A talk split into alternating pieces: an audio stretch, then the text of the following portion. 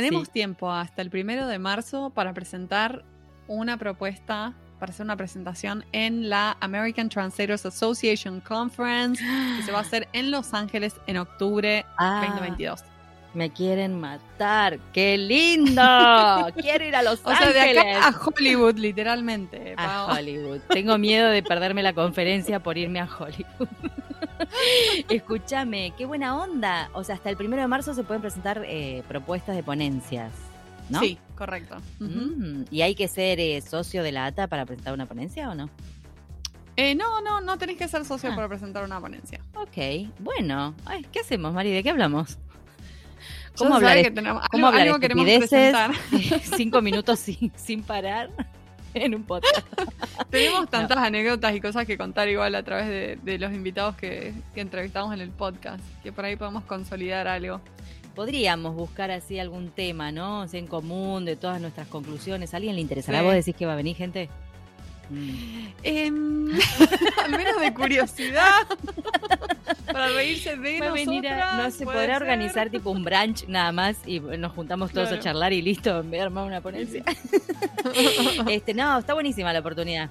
Y Posta te da re nervios hablar, porque es como que hay un montón de colegas que re admirás y hay como gente re grosa ahí en la conferencia y como Total. te da, te da muchos nervios y hablar. tiene que ser en inglés, ¿no? O podés dar alguna en español, ¿no? Creo que según, eh, sí, según el- el- el- la división para la que presentes, eh, podría llegar a ser una en, en otro idioma. Ah, eh, ok. si lo, lo avala la división de ese idioma de ATA. Ok. Eh, pero en general suelen ser en inglés, sí. Mm. Está bueno porque han pasado muchas cosas muy interesantes en el mundo. Sí, Y imagino sí. que a todos les, les modificó en algo su trabajo y qué sé Sí. yo, y haber experiencias para, para compartir. Así que es una De valentía. una, de una. ¿o no? Y siempre es una experiencia súper gratificante eh, presentar algo. La verdad que es cierto que te da un poco de nervios y todo eso, pero a la vez eh, conectás con mucha más gente, eh, sentís que estás haciendo como una diferencia, estás como ayudando a avanzar la profesión Claro. de alguna forma. Es como que sentís que, viste, como que hay algo más. Sí, que estás tirando Eh, de carro, digamos. Que estás Sí, ahí sí, ayudando. se, siente, se siente bien hacerlo. Eh, así que lo recomiendo. Todos Bueno. aquellos que se animen. Ok. Y no, nos van a ver porque Pau va a venir conmigo, ¿no es cierto, Pau? Sí, sí, Marina me dijo que tengo que ir. Y yo voy. Ella me dijo, yo voy. Porque tengo tanto, me quedé con las ganas, me quedé con la, me quedé con la vena, me quedé con la vena Sí, de Miami, Sí. que era la Sí. de otra, no importa. Spring La división de español de la, ATA, de sí. la división de español, exacto. Ya me quedé con las ganas. Entonces, y Los Ángeles me encanta, te digo, Sí, el destino me convoca. ¿m? Sí, no es- de una, no es- lo más. No es que vamos a cualquier parte, a LA. Ay, bueno, y vos volvés, vos volverías. Hacemos tus vacaciones. Sí, de una, de una. Yo en la, en la, en la conferencia pasada de, de la ATA se hizo eh, híbrido, o sea, se hizo tanto en persona como online. Eh, y yo hice una presentación de tres horas, era uno de esos seminarios pre-conferencia claro. en persona. No, sí, sí. Y nada, pensé que iba a morir en, en el intento. Tres horas pero es un lo montón. logré. Tres Yo horas creo es que mucho. si pude hacer eso tres horas, Si pudiste hacer eso, puedes hacer una, una ponencia de hacer una. una, de una ¿Qué hora, tienen que sí. durar? ¿Una hora más o menos? ¿45 Sí, minutos? en general son de Aprox. 60 minutos, sí. Sí, sí. Y eso incluye el QA, así que. Claro, bueno. Y es y el Y no, otra que, otra que quiero decir es que no se frustren si no eligen su ponencia, porque también nos ha pasado eh, que hemos ah, hecho eh, propuestas eh, y no nos eligieron. Porque es muy competitivo, les comento. Hay mucha Se gente. presenta mucha gente. Mucha gente que tiene cosas para decir y hay Claro. que y alguien tiene que elegir. Sí, sí. Bueno, bueno, no sé, Marín, pensémoslo. Pensémoslo, si alguien quiere eh, sugerirnos algo, ¿no? También nos dice. Sí, de Porque una. por ahí este nadie, no sé, suponete que vos estás ahora en, en tu casa, ¿no? Escuchando Sí. esto y decís, ay, no, yo no sé muy bien de qué hablaría, pero me encantaría que Marina y Paola hablen de Ah, pim, pim, pim, Nos escriben. y nos dejas un comentario.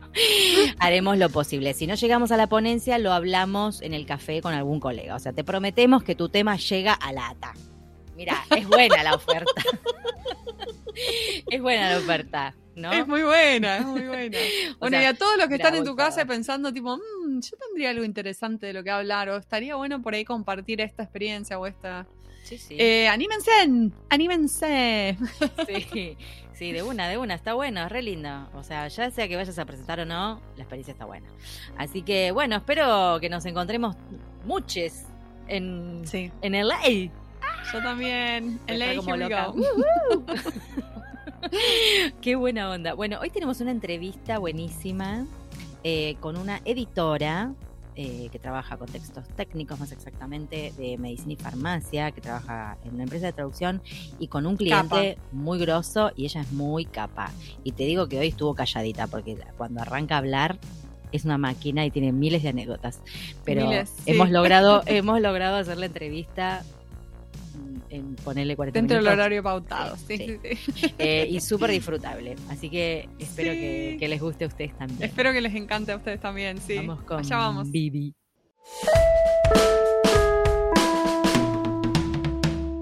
Hoy tenemos el honor de entrevistar a Viviana Fernández Cirera. Ella tiene un recorrido sumamente interesante al mundo de la traducción. Estudió para ser analista de sistemas y abogacía y antes de dedicarse a su carrera como lingüista, trabajó en varios ámbitos, desde un laboratorio, un centro de computación, hasta un estudio jurídico. Pero la gran pasión de Viviana siempre fue leer.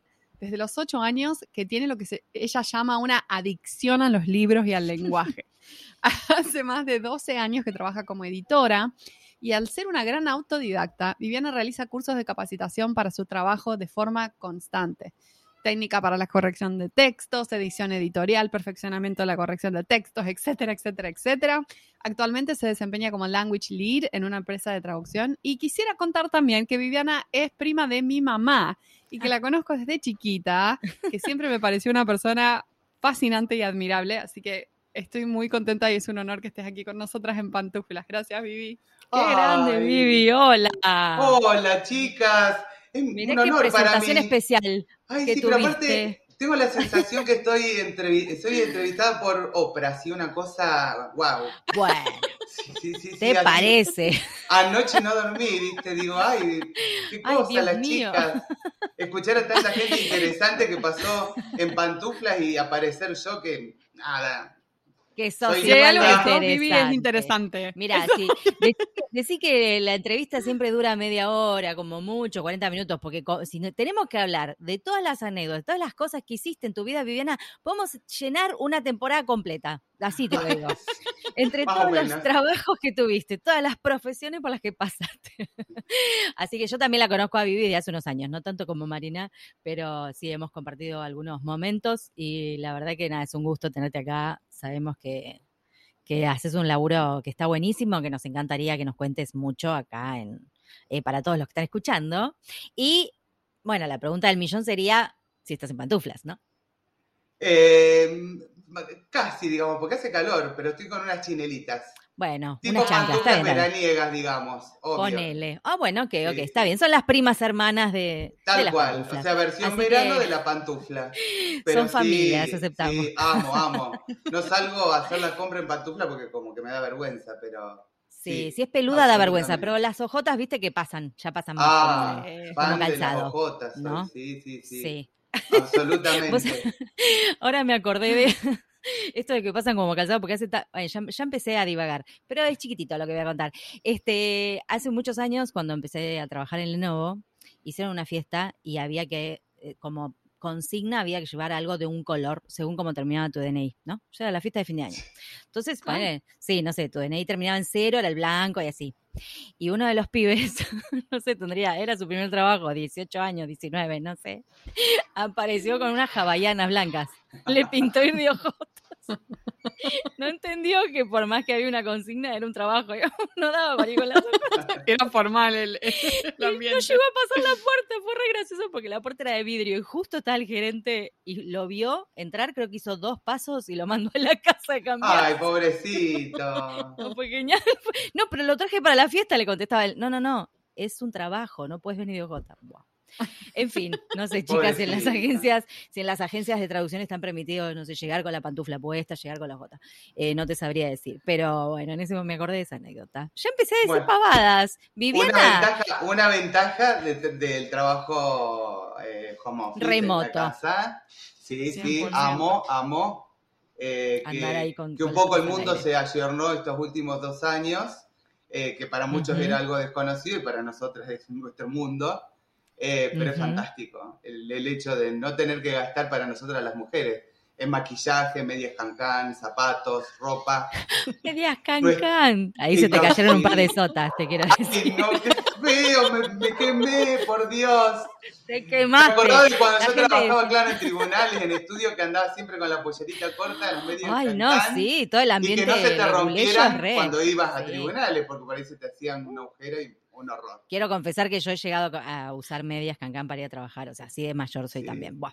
Escúchame una cosa. Viviana, bueno, bienvenida a nuestro podcast. Eh, hace muchos años que estás trabajando como editora, ¿no? Tengo entendido, además, para creo que un mismo cliente, bueno, quizás para varios, pero hace muchos años que tienes una relación con este mismo cliente, ¿no? Y mm, bueno, primero me parece súper curioso, me parece re lindo, me parece que es eh, un trabajo que, que requiere como mucho amor por lo que estás haciendo. Eh, y como tenés un recorrido tan diverso, como contó Marin, este, ¿cómo es que llegaste al mundo de la edición? ¿Y qué es lo que más te gusta? ¿Qué es lo que más te ancla a seguir haciendo eso? Em, sí, em, incursioné, yo soy muy curiosa, incursioné por distintas ramas, actividades, profesiones y las cosas o las vueltas de la vida me llevó hace ya más de 12 años a, a incursionar en el tema de la edición, que en realidad es algo que a mí me apasionó toda la vida. Eh, como decía Marín, eh, soy una adicta a la lectura total y absoluta desde que era muy Mm. chica, al punto de llegar a leer 32 libros en un enero. Eh, o my empezar God. un libro un día a las 8 de la noche y terminarlo al otro día a las 8 y media de la mañana. Eh, así. Ah, no, no, no, zarpada, eso, sí, sí, zarpada. es una adicción. Wow. Entonces, medio como que ahora cuando lo pienso, digo, era 2 más 2 es 4, era inevitable o, o que la vida me iba a llevar a esto, porque es algo que me apasiona y yo soy una convencida que cuando a uno le gusta algo, mm, no hay posibilidad de que salga mal, eh, porque lo Ujú. haces con amor, lo haces con, con gusto, con cariño. Eh, y antes de, de- de- de- estar de lleno, digamos, para una agencia de traducción o, o clientes específicos, comencé editando las evaluaciones de mis alumnos, porque yo daba clases, entonces, bueno, que eso fue terrible. Ah, mira, Para mí que soy un- un- una extremista en la lengua y en el buen escribir, eh, fue terrible. Pero bueno, después... Ah, o sea, después de gastar las viromes rojas, Sí. dijo, ah, esto es lo mío, me encanta tachar y corregir. Sí, tal cual. Sí, porque no sabes que también hay un poco de morbo, ¿no? En, en las en los editores, porque eh, el nivel de perfeccionismo es como que vos, por, por- por un lado, ahora que lo pienso, ¿no? Hago un, un mea culpa y una autocrítica. Vos decís, ay, por Dios, que esta traducción esté bien, así hago rápido y edito rápido, pero cuando ves que está todo bien, vos decís, no, no puede ser No, que se me escapó bien. algo, tiene que equivocar. No puede haber un traductor perfecto. No puede ser. No, no. No puede ser. Pero, mm, eh, bueno, no, el- eh, yo creo que todos los editores, incluso para que su trabajo sea bueno, tienen que tener un nivel de perfeccionismo importante, si no, eh, no hay manera. Eh, Cuando yo comencé con, con esto hace 12 años atrás, no había una carrera de editor, no había cursos de capacitación. Fíjense que todo lo que es eh, capacitación online, si uno se pone a ver, no hace muchos años que uno Es tiene cierto. acceso. Y yo vivo en el interior del interior de la Argentina, entonces menos posibilidades hay de hacer algo presencial, por ejemplo. Eh, tenemos que morir en Buenos Aires y es algo muy complejo, eh, no solo desde el punto de vista de los horarios, los tiempos de trabajo, sino también el factor económico, eh, los hijos, bueno, todo. Eh, en cuanto empezó a haber cursos de capacitación, porque yo siempre estaba atenta y empecé truc, truc, truc, y voy viendo, porque uno ahora con la web eh, tenés todo eh, accesible, qué te gusta, qué no te gusta, los tiempos, cómo lo puedes acomodar, y eso es fundamental para el trabajo. Claro. Y como yo les ahí. decía hace un momento, eh, amar lo que uno hace para mí es lo más importante. Eh, yo quisiera que todas las personas tuvieran la suerte que yo tengo de encontrar un trabajo que les guste, que lamentablemente no se da porque vieron que uno habla, no, porque se quejan del trabajo, de lo que hacen, y eso eh, personalmente, como persona, como evolución personal, me parece a mí que no ayuda. En cambio, haciendo lo que uno hace, más allá de que creo que no hay posibilidad de que las cosas salgan mal, uno también evoluciona personalmente. y te hace una persona más feliz, digamos. Eh, Totalmente, desde de totalmente. vista. Y cuando empecé con el tema de la edición, obviamente hacía de todo un poco, pero a mí lo que me apasionó toda la vida es la parte técnica. O sea, yo voy a un hipermercado y me voy a la parte de máquinas, de ferretería, porque Ah, ah, sí, pa- para ese lado también, o sea, como que te gustan las, las maquinarias. Sí, y el, el rubro medicina y farmacia, porque yo soy licenciada en criminalística, o sea que estuve 11 años en el Instituto Médico Forense y, y tuve contacto con autopsias, o sea que conozco muy Wow. bien el, el cuerpo humano y siempre me gustó, es un rubro que, que me encanta, estudié mucho medicina forense, patología forense, psicopatología forense, entonces me fui eh, abocando a, a esos rubros, a la parte técnica y medicina y farmacia, y bueno, en los últimos años casi en exclusividad farmacia. Claro. Qué flashero lo de, lo de toda la, la medicina forense, el, el- toda esa experiencia. O Te sea que habrás visto peores muertos que una traducción mala, digamos, ¿no? Sí. O sea, no te asusta una traducción mala. No, bueno, a Para veces sí, nada. a veces no sabes si suicidarte No o sabemos qué asusta más. sí. matar al traductor. ¿Cuántos años habrá? ¿Cuántos me dan? Claro. O sea, Claro. si el forense se dará cuenta, esta fue la editora. Mm, Claro. este- Vivi, y contanos qué desafíos eh, presenta la edición de textos eh, en el ámbito este de, de- de farmacia, con eh, medicina, farmacia, que, que estás trabajando muchísimo estos últimos años. Sí. Miren, lo primero que, que veo es la poca capacitación que tienen la mayoría de los traductores en la materia. Eh, creo que es importante que el traductor, ah, y ahora teniendo todas las herramientas, en primer lugar, que le guste. Porque si no, Claro. O sea, dedicarte a farmacia, que implica mucho química, por ejemplo, medicina, y a vos en la secundaria no te gustaba biología y química, traducir de, de eso No, te morí de la angustia. no va a dar Claro. buenos resultados y se nota. Eh. Capacitarse, como les decía, eh, que ahora están todas las herramientas para, para consultar, para, para evaluar, que uno se da cuenta que no, no lo hacen. Eh, porque aparte, si uno está traduciendo medicina general, por ejemplo, eh, qué sé yo, alguna enfermedad, algo muy light, eh, es una cosa, pero cuando uno eh, está en el mundo de, de farmacéutico, que es una medicina muy pesada, mucha química, farmacia, hay que tener mucho Muy conocimiento. específico. Es muy Claro. específico porque, qué sé yo, por ejemplo, tenés que saber una diferencia entre un compuesto y un enlace químico, comprender cómo afectan las células cancerígenas sobre células sanas, darse cuenta de qué manera un ARN mensajero se inserta en una nanopartícula lipídica para generar Ah, una no, ahí vacuna. yo ya me Me perdí. perdí, me perdí, No, me ya perdí. está, nos perdiste, nos perdiste. Acá ya estamos con Marina metiendo la cabeza en la pantufla, no entendemos absolutamente nada. es que es fundamental porque si no, eh, te das cuenta, o sea, un compuesto está mal traducido y, y esa mal traducción, en el caso nuestro, que, que tenemos un cliente muy importante y que somos en la edición final, eh, eso puede salir en un prospecto médico, eh, sale eh, eh, dentro de- de- del laboratorio para los hablantes de habla hispana y, y un, un- un error importante o en un gramaje, por ejemplo, eh, me pasa hasta el día de hoy, tengo un equipo de trabajo que Mm. confunden micrómetro con micromol, porque es la misma M, nada más que el mol es con una M mayúscula y Claro. el otro es con una M minúscula, entonces hay una gran diferencia. O un micrón con un picogramo o con un nanogramo, o sea, una sola palabra hace una diferencia en el medicamento o en lo que haya que, que insertar en lo que se está haciendo, por ejemplo, No una es una responsabilidad enorme lo que estás diciendo. O sea, que encima de hacer la revisión final de ese, no sé, de ese prospecto, ponerle o de lo que sea. Sí, Mamita sí, querida. es mucho estrés. Pero mm, bueno, el tema de- del traductor es lo que les decía, que les guste, que se capaciten continuamente y dentro de todo un nivel también en, en este rubro específico que es muy complicado, eh, demandante y comprometedor, eh, tener un nivel al detalle, digamos, eh, Claro. para que no se pasen estas cuestiones que, que comentábamos. Claro.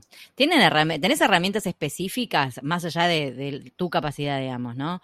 Para detectar errores, por ejemplo, más rápido, porque se me ocurre que te aparece un documento gigante y la M minúscula, la M mayúscula, todas estas cosas que estás comentando deben ser como Sí. una aguja en un pajar a veces. No, yo, es que yo le digo San verifica. Amo a verifica. San verifica. San verifica. Ah. Cuando lo paso, bueno, en el caso de este cliente importante que tenemos, hay un glosario que está muy armado y ellos tienen un profile en verifica. Entonces, bueno, Ah, ahí ok. detectan cosas que el cliente quieren. Entonces, por ejemplo, el tema de números, el tema de, de la coma por punto, punto por coma, en los miles eh, o en, Sí, sí. en los decimales saltan.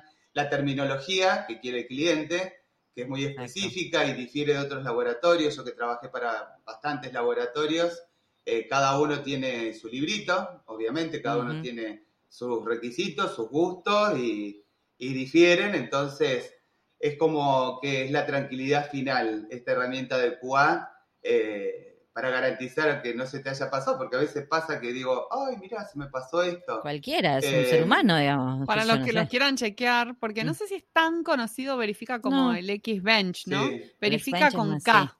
Sí, sí. verifica con K. Porque el Xbench es eh, más usado, se pueden conseguir eh, versiones, digamos, en la web, verifica no.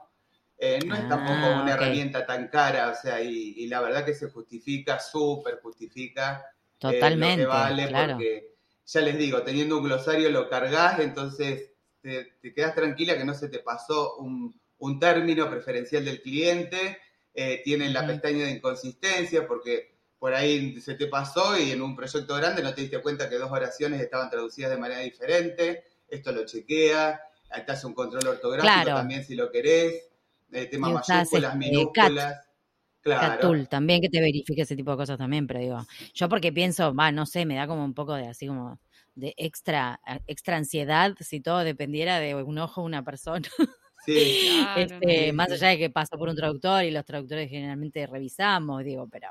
Mm, Lo que pasa que en clientes tan específicos como, mucha presión. como esta materia, por ejemplo, hasta los espacios de no separación eh, son Claro. cuestionables y nos han retado porque se nos ha pasado y también con razón, Mm. porque, por ejemplo, en el caso de que, que en farmacia hay tanto, de los gramajes, y te queda sin el espacio de, de no separación o espacio duro, como se dice, entre una cifra y un miligramo, un picogramo, un microgramo, y queda abajo la medida del número, esa división a la lectura ágil no es conveniente.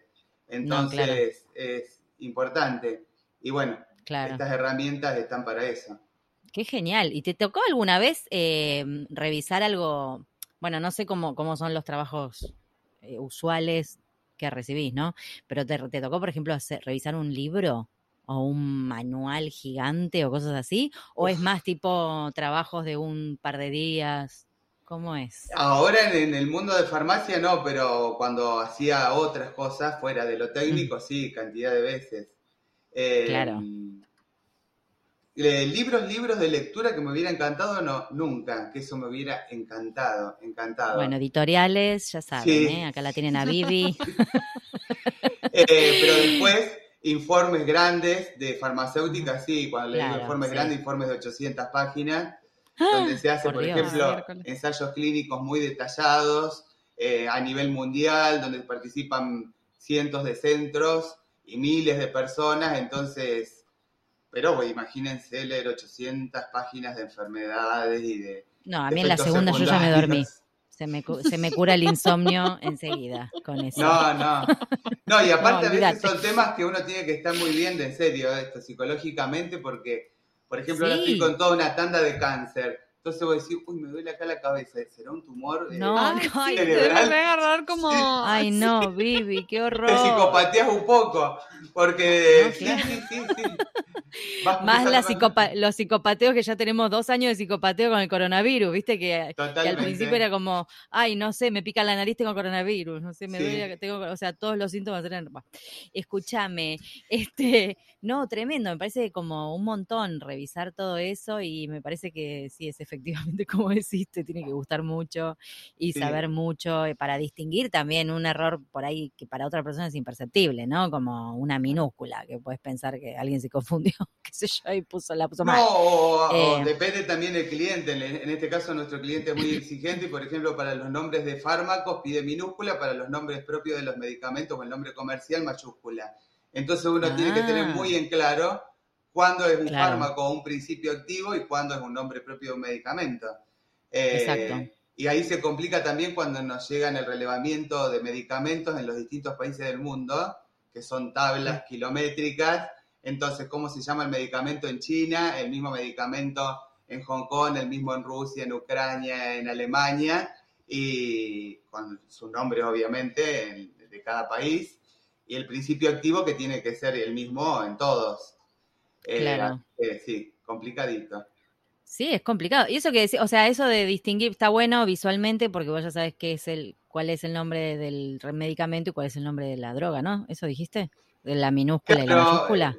Sí, en, en realidad la gente ¿Entendí dice bien? droga, pero es fármaco principio El activo, fármaco, que ahí va. seríamos- No, ve, ya está, me bocho, ya está, no puedo trabajar.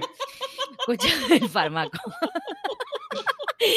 Pero escúchame, eso, eso lo, el cliente lo aplica en todos los idiomas, o sea, vos agarras cualquier otro idioma y te das cuenta cuál es el fármaco, cuál es el, Claro. el Por, por eso la- la- la- los caminos de la vida, que no me condujeron a Roma, sino que me condujeron a la farmacia, desde hace unos cuatro años estoy estudiando alemán, neerlandés, eh, porque eh, nuestro cliente tiene mucho en ese idioma Ah, y a veces claro. en un archivo general en inglés hay muchos porque las plantas de fabricación principal están en esos países. Entonces yo me encargo en esos casos de la traducción y edición de, de alemán y neerlandés, pero no es porque sepa hablar perfecto alemán y neerlandés, sino porque lo técnico es lo técnico en cualquier área. Claro. Eh, en farmacia es muy específico, entonces yo ya una vez detectando qué medicamento, qué principio, qué elaboración, es muy fácil darme cuenta eh, de qué se trata. Claro. ¿De qué Entonces, más allá de que estoy estudiando esos idiomas, no me resulta complicado ya teniendo la base de inglés español. Claro, claro. Mm. Mirá vos, qué fascinante, me encanta. Yo te quería preguntar sobre mm, tu puesto de Language Lead. Mm. ¿Qué, ¿Qué nos podés contar de este puesto? ¿De qué tareas te ocupás? Eh, ¿Cómo es ser una Language Lead? En mi caso, yo estoy abocada al equipo que tenemos armado de farmacia. Entonces, ya desde 10 hace 10 años que tengo el equipo, bueno, con, con gente que entra y gente que sale. Eh, mi tarea fundamental es estar siempre a disposición del equipo, y cuando digo siempre es las 24 horas, los 7 días de la semana, porque hay traductores que trabajan a la madrugada, entonces 5 de la mañana mandando mensajitos, otros domingos a las 8 de la mañana. Dios. Eh, eso por un lado, por el otro lado, si bien el cliente en cada mm, eh, proyecto nos envía un ATM de ese proyecto, yo desde hace siete años eh, se me ocurrió como para garantizar la calidad también y para mí también agilizar la edición, armar una ATM propia que ya pesa 6 gigas, eh, en donde solamente van los trabajos finales que yo edito y esa ATM la subo a un drive que lo tengo compartido con mi equipo de, de- de traductores y ellos en cada proyecto la van descargando. Entonces, por un lado hago eso para ayudar al equipo, por otro lado, si bien el cliente tiene un glosario, yo cuando veo términos que se repiten mucho y lo traducen de diferente manera, voy ampliando el glosario, entonces eso lo va, el- si bien está en Excel, lo, conver- lo voy a- eh, convirtiendo en TV para subirlo a, a- a Trados y mm, también se los voy pasando al equipo. Por otro lado, tenemos un chat en, en el equipo. eh, hacemos una reunión cada dos o tres meses o si hay algún tema que nos ocupa más eh, cuando lo necesitamos. Y, ahí nos vamos ayudando, y digo yo también porque algo que les quería comentar, eh, que no sé si después lo íbamos a hablar o no, pero para nosotros fue un gran, gran, enorme, terrible desafío la vacuna. Porque Ajá. desde agosto del 2020 eh, fue una cosa que, no, no, no, no sabíamos si llorar, porque imagínense que era un tema absolutamente nuevo, no teníamos nada, nada en la web, nada, no teníamos para quién preguntarle porque nadie sabía nada, era información clasificada, o sea que tampoco podíamos hablar mucho, no teníamos idea de lo que era un casquete en 5, lo que era el ARN mensajero, cómo actuaba, cómo salía, cómo... Claro. No, no. Así que... No, aparte con la velocidad, lo, lo vertiginoso de todo, Tal porque cual. era todo. Trabajar contra el reloj, trabajar contra el reloj. Desde Ay, las cajas que tenían que salir al español hasta todas las traducciones, porque se tenían que presentar todos los ensayos clínicos a los gobiernos de habla hispana. Entonces Ujú. era 10.000, 20.000 palabras por día. He llegado a editar más de 25.000 por día porque era entregar, entregar. Y obviamente Por con esta eh, eh, que hablábamos antes, la exigencia de- del no error, porque Cuánta presión. sí, sí. mucha. Y el, el- lo que más no, o a mí me angustiaba mucho era el desconocimiento. Yo que estoy acostumbrada a tener la palabra y saber siempre de todo, era no saber. Eh, y la, la Ah, duda, claro, ¿lo habremos claro. hecho bien? ¿No lo habremos hecho bien? A veces Mm. llegaba a cambiar tres o cuatro veces lo que editaba porque digo, no, no es así. Sí, es así. Eh, ahora ya la tenemos clara, después de dos años, un año y medio. Y en ese, en ese caso el cliente tampoco tenía, tiene alguien que te pueda dar una mano, un médico, alguien, un infectólogo, qué sé yo, que te pueda orientar. Bueno, igual en lo vertiginoso debe ser medio difícil. Eso, no había Pero tiempo porque que- era esto de, de- claro. de rápido, teníamos que, que sacar, sacar, sacar.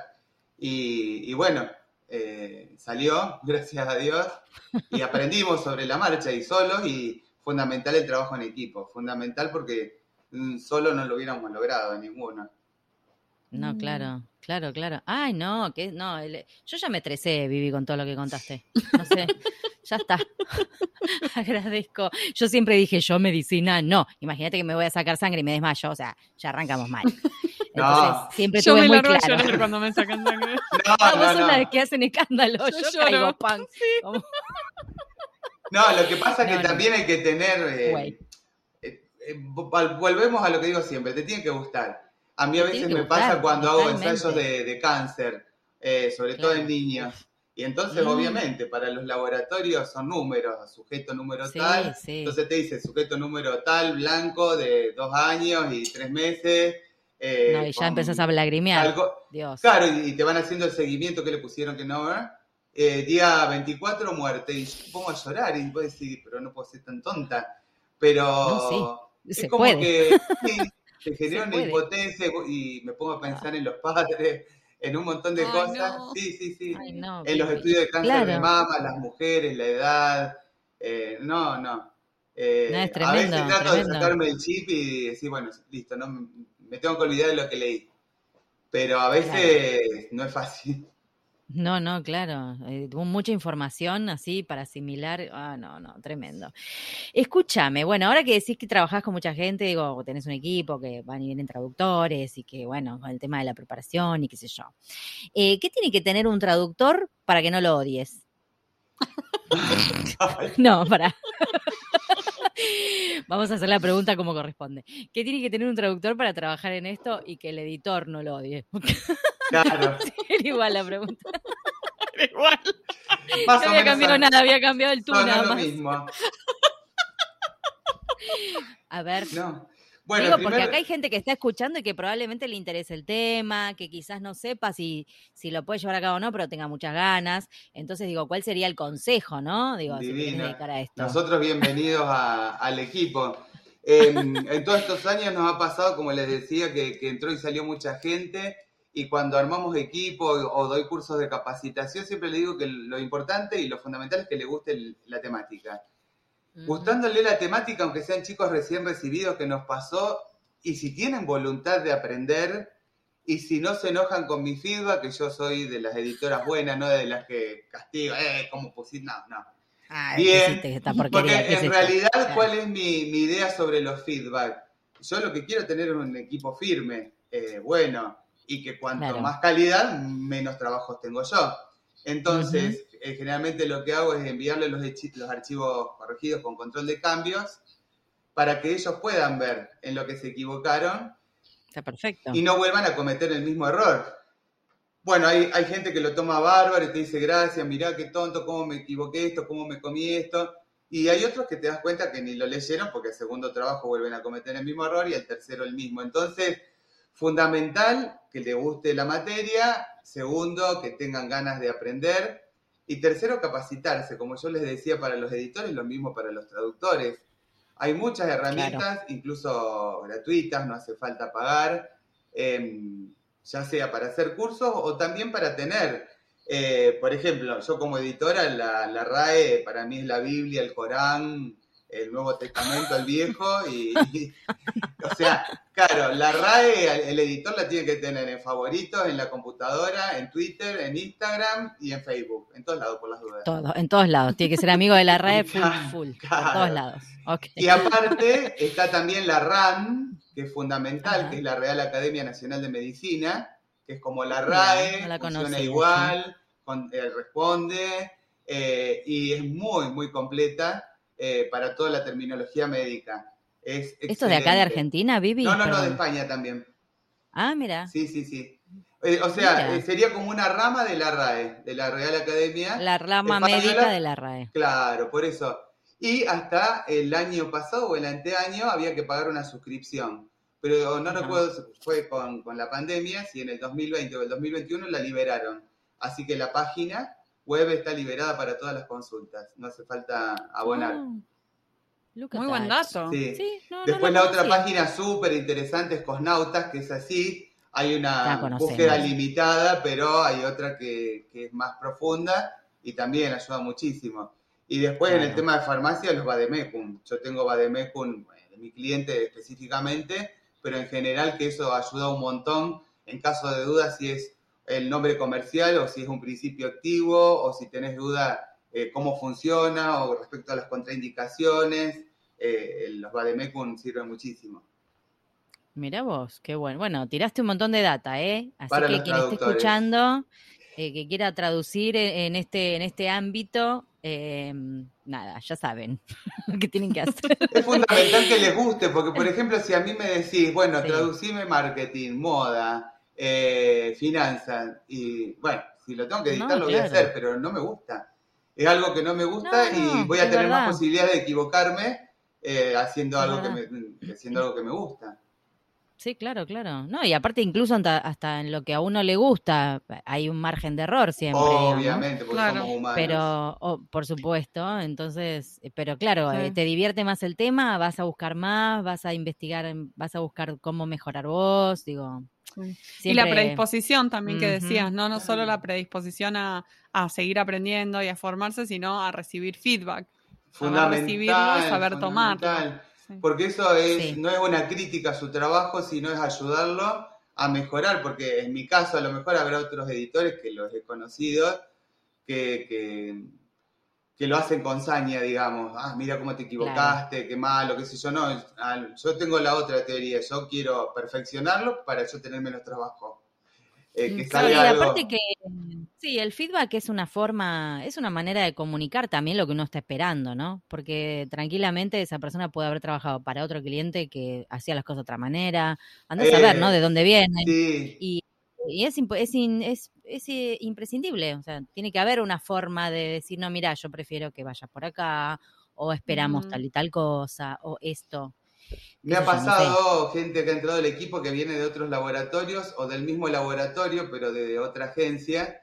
Eh, Y dice, no, bueno, pero a mí no me corregían o no me pedían esto. Y digo, bueno, pero en cada lado las exigencias son diferentes y vos te tenés que adaptar. A mí me pasa, por ejemplo, que en el glosario de nuestros clientes por ahí ah, ofrecen dos acepciones de un mismo término. Y yo tengo preferencia por una porque a mí me gusta que salga siempre de la misma manera. Entonces, Claro. por ejemplo, a mí me gusta periodo de validez para todo lo que sea farmacia. Y está vida útil, que también es válido, pero a mí me gusta periodo de validez. Entonces, si ya lo hablamos y, y en un Excel compartido que también tenemos eso en, en el Drive, donde vamos en las reuniones, vamos bajando todos lo- lo- los acuerdos que llegamos, o esto, mis preferencias terminológicas, si me usan vida útil, ellos saben que a mí no me gusta y va a resentirse su puntaje. Claro. No, no y aparte que es una cuestión de consistencia, digo, Sí, si hay una sí. persona que está cuidando a este cliente hace tanto tiempo, digo, me parece que es donde hay que prestar atención nomás, no, no es tan difícil. Eh, uno a veces, lo que pasa es que yo me parece que uno a veces como traductor también es medio fanático con algunas cosas, cada loco, ¿no? Con su tema, este, y cuando sos más joven a veces pensás que la tenés más clara, o no sé muy bien qué pasa, no sé muy bien. Eh, o no o es una cuestión también de obse, ¿viste? De este rasgo obse que tenemos muchos. Yo digo tenemos porque tengo mis cositas también, ¿no? Obviamente no me va a hacer la gila de tienen los traductores. No, tampoco vamos a tirar para atrás. Nos incluimos en esa Nos bolsa, incluimos, claro. nos incluimos porque cada uno de nosotros tiene algo que le trula, viste, ahí y en lo que te trabas. Eh, y es también aprender un poquito a soltar. Listo, no le gusta, no le gusta. Ponele periodo de validez. Ya está. No va a morir un koala del otro lado del mundo. No pasa nada. O sea, Pero a todos nos cuesta. A mí al principio cuando arranqué sí. también, ah, y algunos clientes que te pedían y vos decías, ay, por Dios. no, ¿cómo ¿por qué puede hace ser? esto? O clientes que hasta el día de hoy te piden solo con tilde y vos decís, pero a ver, hace años que solo con tilde no, no existe. Pero bueno, Sí, el cliente siempre claro. tiene la razón. Claro, medio que al final sí. y claro, entonces adaptarse. Yo ahora me relajé ya hace muchos años. ¿Te gusta así? Bueno, Sí, sí. genial, fantástico. Por Toma, eso siempre esto le es digo a, a No te lo tomas nunca personal. a los chicos No, que entran al equipo, vos te tenés que poner el chip del cliente. Ujú. Porque hay cosas que este cliente específico o contrarían a la RAE, por ejemplo. Bueno, pero eso- la RAE dice otra cosa. Bueno, pero al cliente le gusta así, lo hacemos así. De claro, de última elegir tus batallas, ¿no? O sea, pelear cuando vale la pena, porque Tal no siempre cual. vale la pena, no, No, siempre. no. A veces, bueno, decir, bueno, si esta te la peleo a muerte porque yo soy RAE fan y la RAE dice solo sin acento y se acabó. Sí, o a lo sumo lo dejas dicho y das tu, tu opinión profesional, lo- de ahí que lo tomen o no. Y ahí que lo, exacto, pero digo, la verdad que andar, viste, peleando cada cosita es una pavada. No, bueno, no. escúchame, Vivi. Eh, nada, es un placer esta entrevista. Bueno, vos ya sabés que las entrevistas terminan con una pregunta especial cada temporada, ¿no? A vos te tocó esta temporada 4. Entonces, esta pregunta especial, de corte nostálgico, te diría, este, sí, reflexivo, ¿no? Esta pregunta se la dejo a Marina, Gracias por el honor. por favor. El camino profesional presenta muchos momentos diferentes, pero siempre hay uno de crisis o de encrucijada que nos sacude y que al superarlo aprendemos algo. ¿Cuál fue ese momento para vos y qué aprendiste? Justo de lo que hablamos antes, la, la bendita vacuna. Eso fue como lo más, creo. Porque si bien hay archivos específicos complicados o hubo clientes complicados, pero el trabajar sobre algo nuevo, desconocido, en una época de pandemia, en una época de una locura mundial total, eh, fue muy, muy, muy difícil, muy estresante. em, todos los muy que se les pueda ocurrir. Eh, sí, sí, sí, porque mm, es algo que nunca, nunca creo que nadie se imaginó que podría pasar. Entonces, como que uno no estaba preparado para eh, todos estos conocimientos nuevos. eh, y es algo muy complicado porque si bien yo vacunas hago hace muchos años, eh, siempre las vacunas son en base a adenovirus. Ujú. Las vacunas que actúan con un ARN mensajero eh, es nuevo. Entonces, eh, saber todo esto, cómo se inserta, cómo se inserta el virus, cómo se estudia, eh, cómo actúa el ARN mensajero, por qué la existencia de la nanopartícula lipídica para que ese ARN mensajero esté, qué diferencia hay con un ARN bicatenario, qué hace uno, qué hace el otro, qué es un casquete en 5, que ustedes se van a reír, pero no sabíamos que, Sí. no que era un casquete en 5, o las espículas del virus, eh, ¿qué tenían que ver? ¿Qué eran las espículas del virus? Entonces, Las para, espículas. Que es una Claro. palabra nueva, jamás la escuché. claro, viste las coronitas del virus en realidad. Ah, esas término- coro, claro, Los sí. spikes. ¿no? Claro. Ah, Claro, claro, que era todo un tema, fue la, la primera cosa de, con los traductores, ¿cómo? Porque ¿qué decíamos, ¿qué le, espinas? No, espinas. ¿Qué no, le ponemos? Claro. espina, claro. ¿Qué son? Claro. ¿Cómo, cómo lo traducíamos? Así Qué que, loco eso. claro, y esto le estoy hablando, eh, empezamos más o menos en julio, agosto del 2020, eh, así que Mm. incluso no había información eh, afuera, porque todo se gestaba en los Claro. laboratorios. Así que bueno. Mm, En eso sentimos en el equipo, decíamos cada vez que hablábamos y estábamos horas, bueno chicos, estamos haciendo historia, como para darnos ánimo. Estamos participando de un hecho único. Tal bueno, cual. sí, y aprendieron también a, a lo que es estar ahí en, en- en la creación de algo, ¿no? Porque no, no nos toca siempre No, eso, como tal cual. Porque, ¿No? claro, desde hace 10, 12 años que estoy en la industria farmacéutica, uno que hace siempre actualización de medicamentos, porque se actualizan continuamente eh, por efectos Claro. secundarios, colaterales, porque que se hizo algo nuevo con el fármaco, con algún excipiente. Eh, la vacuna antigripal que se actualiza también bastante periódicamente, pero una vacuna nueva hecha en tan pocos meses, eh, no, nunca, jamás. No, Eh, claro. fue toda una cosa. Vivi, un, un placer este, charlar con vos. Estuvo buenísimo, me encanta lo que estás haciendo. Se nota que le pones mucha garra, muchas ganas. Este, nada, que sigan. Sos muy grosa, que Vivi. sigan Ay, gracias, los, chicas. éxitos. Es por Y después lo que me de- gusta. En, un- en alguna temporada hacemos todas tus y otras historias que no tienen nada que ver con la edición. Sí. Que Va a llevar como un montón Un de segmento capítulos. especial de Cada vez que la veo a de las Vivi, me entero una de cosa cosas, nueva. de cosas que leí, chicas. De los traductores que confunden hígado con riñón. o ADN con- Sí, sí, sí. Pero eso tendríamos que Oh hacer un God. programa y me tengo que hacer una listita de cosas porque hay Tendríamos cosas. que hacer una lista. Volutraducciones El con segmento se puede llamar reír o llorar. Sí. Traducción, reír o llorar. Vacuna contra el mal criterio. Qué locas que están. Escúchame, mil gracias, Vivi. Gracias, No, gracias a ustedes por un invitarme. placer. Sos Un una genia, honor. sos una genia. Nos vemos pronto, espero. No sé, Sí, en algún lado. sí. Algún día nos vamos a ver nuevamente. Un, un beso grande. Un beso grande, chicas. Gracias.